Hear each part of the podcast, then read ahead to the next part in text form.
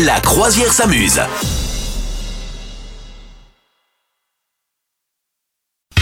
La croisière s'amuse, Madame Meuf, tu as pour nous le champion ou la championne d'ailleurs de la semaine. Oui, mais écoute, figure-toi que c'est un champion, c'est un maire. Oui, oui, oui. Soulignons pour une fois qu'il y a un élu qui se fait pas, euh, qui se prend pas une volée de bois vert.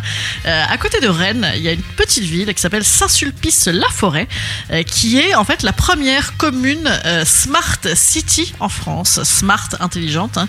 Voilà, en fait, c'est une ville une ville intelligente comme Dubaï et Tokyo, c'est-à-dire une ville ultra connectée. Alors comme ça, si tu te dis oulala, qu'est-ce que c'est que cette affaire Euh, Ils vont rajouter encore euh, des complications et, de la pollution? Pas du tout. Au contraire, c'est l'inverse. C'est euh, pour réduire ces, factures d'électricité, le maire de la commune a réalisé qu'en fait dans les établissements publics, notamment les écoles, etc., eh ben, il y avait le chauffage, tous ces trucs-là qui marchaient toute la nuit. Alors que si tu les éteins à 17h et que tu les reprends à 6h du matin, en fait, bah, il fait suffisamment chaud pour tout le monde et, ça fait une économie drastique. Donc en fait, tous les éléments communaux sont connectés, euh, une sorte d'appli géante, quoi, tu vois. Et, et- et donc, euh, bah, il fait faire des économies mais monstrueuses à sa commune.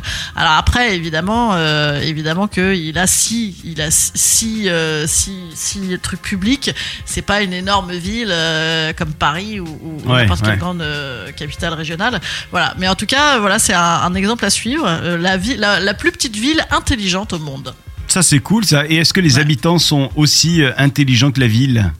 Ah ben je ne sais pas, écoute, L'histoire ne le dit maire pas. déjà, euh, je ne sais pas, l'histoire ne le dit pas. Non, hélas, euh, on ne sait pas. Est-ce que toi, Ouais. tu as, réussi euh, chez toi à euh, économiser un petit peu ces derniers mois, comme ça a été recommandé, le- notamment le chauffage, mais aussi l'électricité, etc. etc. Est-ce que tu as fait des, des économies?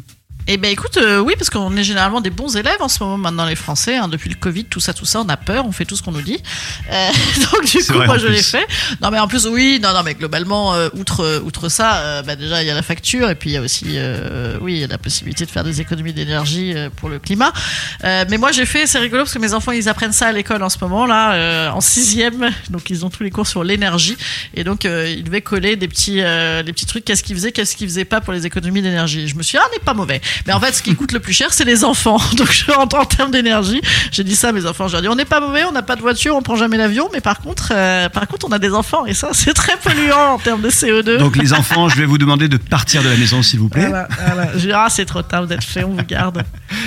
Bon, vous nous dites si, euh, si vous arrivez, vous, à économiser de votre côté. C'est vrai que c'est, bah, on, on y arrive tous à regarder un petit peu euh, le chauffage, à combien on dépense, est-ce qu'on arrive à faire des économies. Tu vois, chez, chez moi, j'ai réussi à mettre le, le chauffage à 19, pas plus, alors que l'année dernière, j'étais sur 20 degrés. Tu vois, c'est pas mal. Ouais, ouais. Fier de moi quand même. Ouais, Fier nous c'est pareil, ouais, on se les caille. Là, là, ouais, ouais, on se les caille pas mal. On se les caille pas mal. La nuit dernière, présentement, tu vois, j'ai dû dormir habillé, mais sinon ça va. Vous souhaitez devenir sponsor de ce podcast? Contact à lafabriquaudio.com.